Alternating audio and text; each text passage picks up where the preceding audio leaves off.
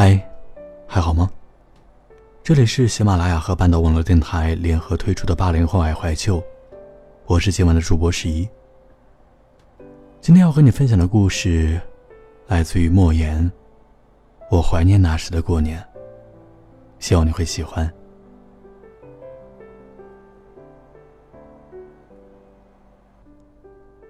退回去几十年，在我们乡下，是不把阳历年当年的。那是在我们心目中，只有春节才是年。这一是与物质生活的贫困有关，因为多一个节日就多一次奢侈的机会。当然。更重要的还是观念问题。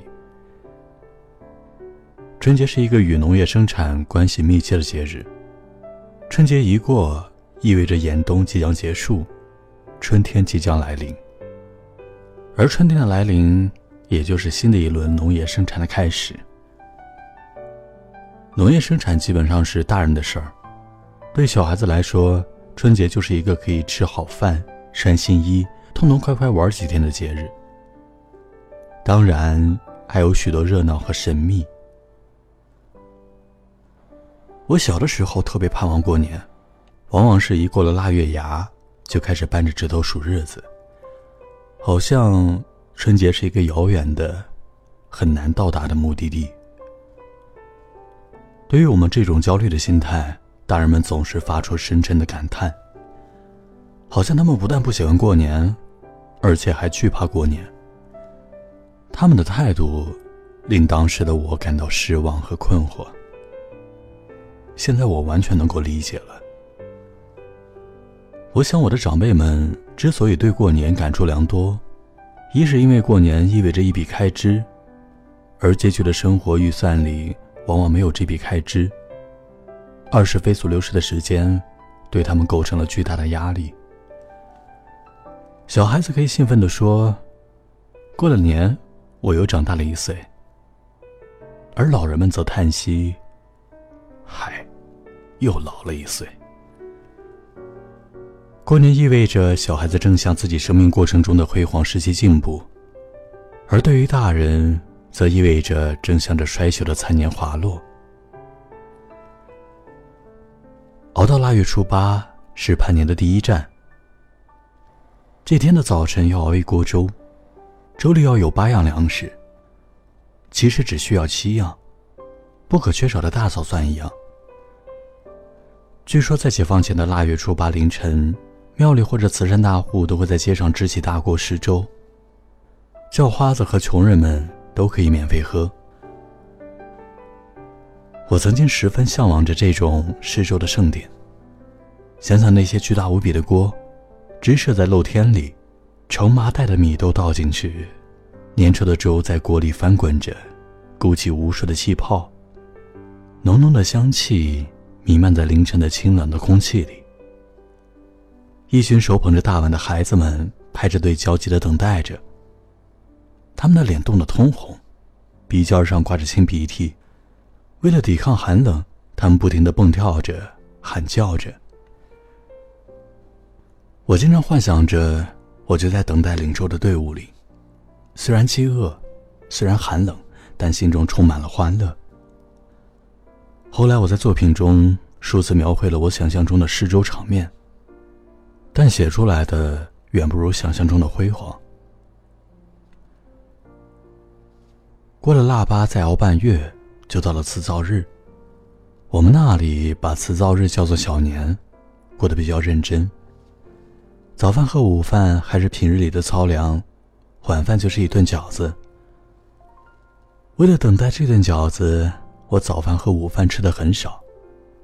那时候我的饭量大的实在是惊人，能吃多少个饺子就不说出来吓人了。辞灶是有仪式的，那就是在饺子出锅时，先盛两碗供在灶台上，然后烧半刀黄表纸。把那张灶麻也一起焚烧。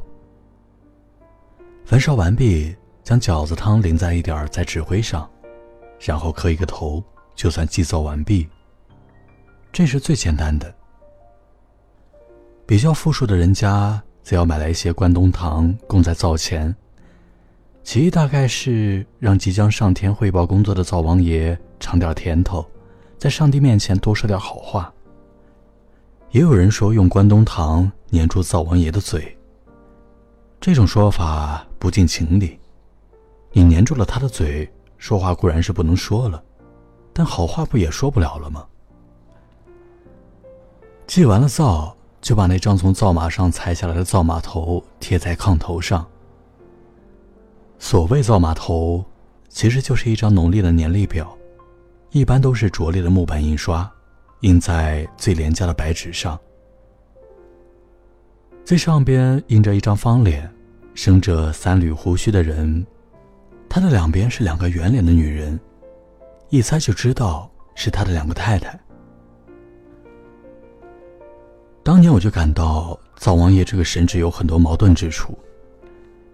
其一就是他整年累月的趴在锅灶里守着烟熏火燎，肯定是个黑脸的汉子。乡下人说某人脸黑，看你像个灶王爷似的。但灶马头上的灶王爷脸很白，灶马头上印着是来年几龙治水的字样。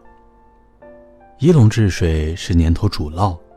多龙治水是年头主旱，人多乱，龙多旱，这句俗话就是从这里来的，其原因与三个和尚没水吃是一样的。五月下，我看着天空，真像泼墨画。我想走走路，并不想回家。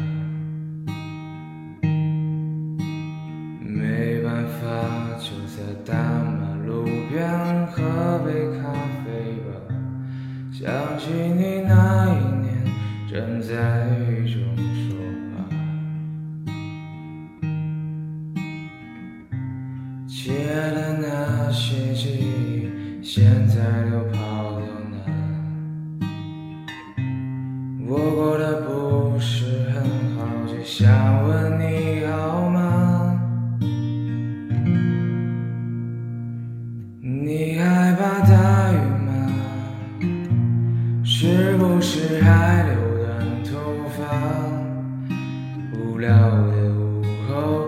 特别爱讲爱情的童话。